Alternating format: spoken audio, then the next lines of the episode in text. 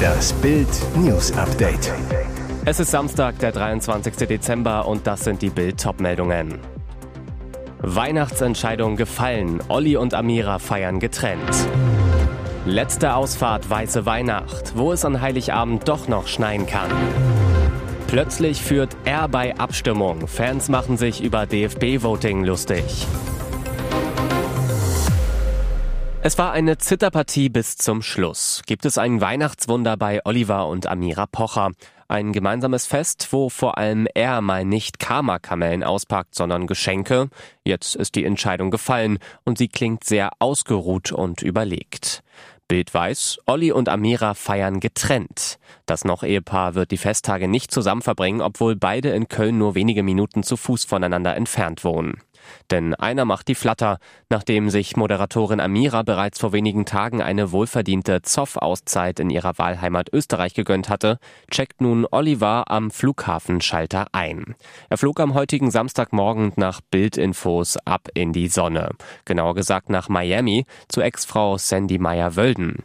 Palmen, Sonne und 24 Grad statt Usselwetter bei 11 Grad und Regen. Und so gibt's an Weihnachten auch keine Gemütsgewitterwolken. Und Amira, die ist riesengroßer Weihnachtsfan, hat ihr Haus in Köln seit Wochen schon üppig dekoriert und freut sich auf besinnliche Tage voller Ruhe, Schlemmerei und Familiengewusel.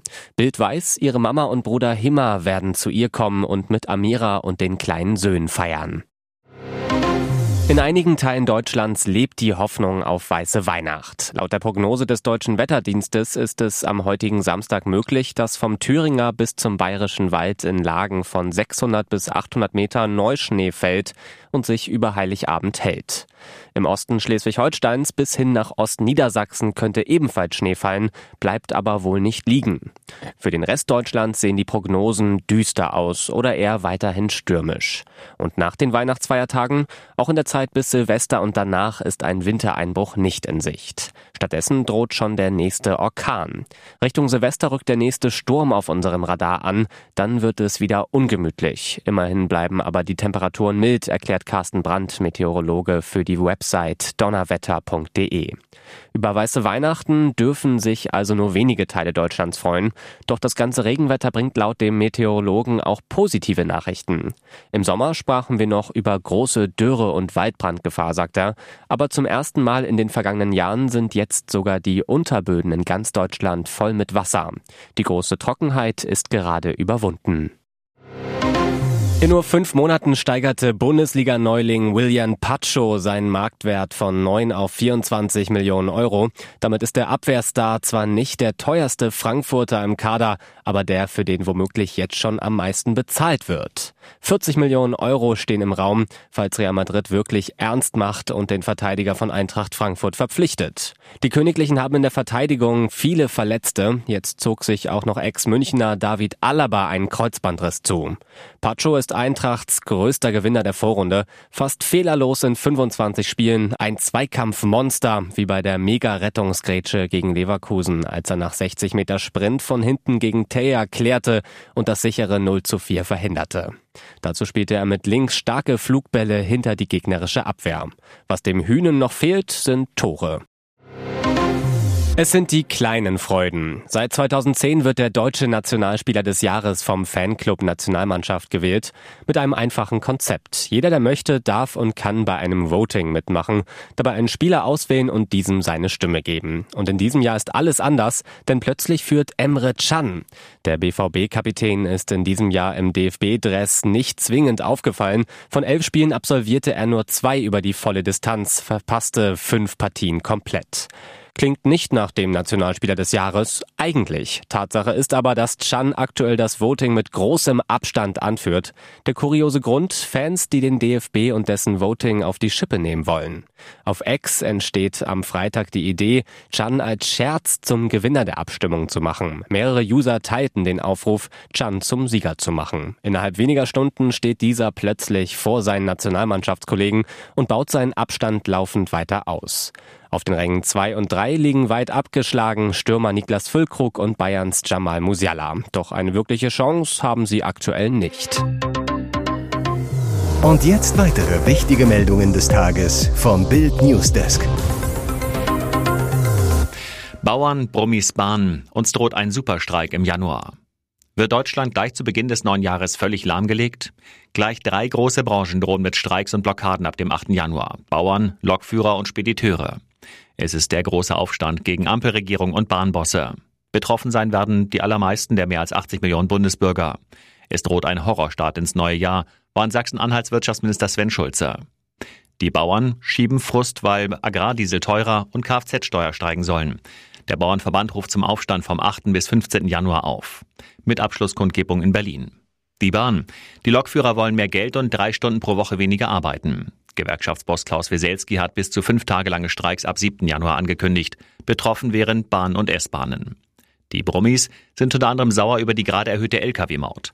Verbandschef Dirk Engelhardt zu Bild. Es ist fünf nach zwölf. Klar ist, die Bauern und die Transportbranche halten Deutschland am Laufen. Keine Landwirte und keine Lkw bedeuten keine Versorgung. Und möglicherweise schließen sich auch Gastrowirte noch an, so Minister Schulze. Er mahnt die Ampel über Weihnachten Ergebnisse vorzulegen, damit es nicht zum Monsterstreik kommt. Im Verkehrsministerium sieht man die Drohungen noch gelassen. Schließlich sei ein Generalstreik verboten, heißt es. Polizeirazzia in Berlin. Polizei findet 30.000 Böller. Polizeirazzia in zwei Wohnungen in Neukölln bei einem 42-Jährigen und einem 27-Jährigen. Der 42-Jährige soll die illegalen Böller zusammen mit seinen beiden Söhnen über drei Instagram-Accounts zum Kauf angeboten haben. Bei der Durchsuchung fanden die Beamten Pyrotechnik im dreistelligen Kilobereich und einem Handelserlös von mehr als 50.000 Euro. Außerdem mehr als 80 Kugelbomben, rund 30.000 Böller, knapp 100 Knallpatronen und eine Schreckschusswaffe. Laut Polizei Berlin gibt es Hinweise, dass sich auch die aktionsorientierte pro-palästinensische Szene über die Internetshops des Mannes mit den illegalen Böllern versorgt haben könnte. Demnach sollten diese Böller insbesondere zu Silvester gegen Berliner Einsatzkräfte eingesetzt werden. Bereits in der Silvesternacht im vergangenen Jahr waren Polizisten mit Kugelbomben angegriffen worden. Auch der 27-Jährige soll im großen Stil mit Pyrotechnik gehandelt haben. Außerdem wurden bei der Razzia Mobiltelefone, Laptops und als Zufallsfund gefälschte Markenkleidung gefunden und beschlagnahmt. Jetzt wird wegen des Verstoßes gegen das Sprengstoffgesetz ermittelt. Asylheimbewohner beklauen Supermarkt, jetzt wird der Edeka-Leiter bedroht. Er machte öffentlich, was täglich in seinem Edeka-Markt passiert. Für hunderte Euro stopfen sich unter anderem Bewohner eines nahegelegenen Asylwohnheims und andere Klaubanden die Taschen voll, verlassen den Laden ohne zu zahlen. Jetzt wird der Regensburger Marktleiter Konstantin Gatzke selbst bedroht. Auf Facebook schreibt Gatzke, leider werde ich gerade durch Ultralinke fertig gemacht. Es wurde mir auch schon per Instagram gedroht. Extreme Linke werfen dem Chef des Edekas im Regensburger Donau-Einkaufszentrum vor, Hetze gegen Flüchtlinge zu schüren. Seinen Facebook-Post hat Gatzke jetzt gelöscht, aber nicht wegen der Drohungen, wie er sagt. Er wolle vielmehr niemandem eine Plattform für Hetze bieten. Er will auch nicht in die rechte Ecke gestellt werden. Er habe selbst einen Migrationshintergrund, sagt der 48-Jährige, beschäftigt Mitarbeiter aus verschiedensten Ländern und habe keine Vorurteile. Auf Anfrage bestätigt die Regensburger Polizei das Problem der vielen Ladendiebstähle. Neben den Drohungen bekommt Gatzke aber auch sehr viel Zuspruch, vor allem von vielen anderen Marktleitern, denen es genauso geht. Hier ist das Bild News Update. Und das ist heute auch noch hörenswert. Böse Überraschung für Julian Nagelsmann zu Weihnachten. Der Fußball-Bundestrainer wollte eine friedliche Trennung von seiner Nochfrau Verena Breyer. Doch nun droht ihm ein Scheidungskrieg mit seiner Jugendliebe. 15 Jahre war er mit ihr zusammen. 2018 heiratete das Paar, hat eine Tochter und einen Sohn. Im Sommer 2022 kam das Ehe aus. Nagelsmann ist mittlerweile mit der früheren Bildreporterin Lena Wurzenberger zusammen. Wie Bild exklusiv erfuhr, hat Breyer jetzt die Scheidung beim Familiengericht München eingereicht. Die Verhandlungen über die Trennungs- und Scheidungsfolgevereinbarung laufen aber bereits seit mehreren Monaten, bislang angeblich friedlich. Aus dem engen Umfeld des Paares heißt es, dass sich das Ex-Paar bereits zu etwa 85 Prozent geeinigt hatte. Es soll nur noch um kleinere Details gehen. Und doch beantragte Breyer nun bei Gericht Auskunft über die Berechnung des Zugewinns sowie die Berechnung des Unterhalts für sich und die Kinder. Ein Freund des Trainers sagt zu Bild, Geld ist Julian egal. Er will nur einfach Frieden und Harmonie innerhalb seiner Familie haben.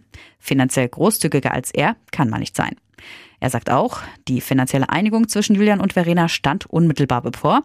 Julian war darum sehr überrascht, dass seine Frau nun diesen Schritt vor Gericht geht. Sie soll ein Grab haben. Das ist mein Wunsch für Stegerlein, erzählt Rolf Löbig. Der Unternehmer und Klimbim-Enthusiast hat sich die letzten Jahre um Schauspielerin Ingrid Steger rührend gekümmert. Wie Bild exklusiv berichtete, ist die TV-Legende und ehemalige Sexbombe am Freitag nach langer Krankheit gestorben. Ihr guter Freund Rolf will die Planung für ihre letzte Reise übernehmen. Er zu Bild. Ich habe mit Ingrids Schwester Jutta gesprochen. In Absprache mit ihr soll ich jetzt Stegerleins letzten würdigen Auftritt planen, heißt ihre Beerdigung. Das macht mich alles sehr traurig. Jutta und ich sind in Gedanken bei Stegerlein und trinken einen auf sie. Er weiß, dass finanziell nichts mehr da war. Da ist nichts. Steger stand ja unter Sozialschutz schon länger. Sie hatte ja nur 150 Euro Taschengeld. Heißt, eine angemessene Beerdigung ist zu teuer. Eine Grabstelle und die Bestattung kosten im Schnitt zwischen 10.000 und 15.000 Euro. Löbig.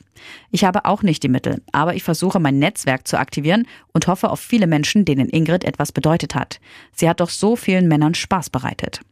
In Absprache mit Ingrids Schwester Jutta will Rolf Löbig jetzt sein Bestes tun und Geld sammeln.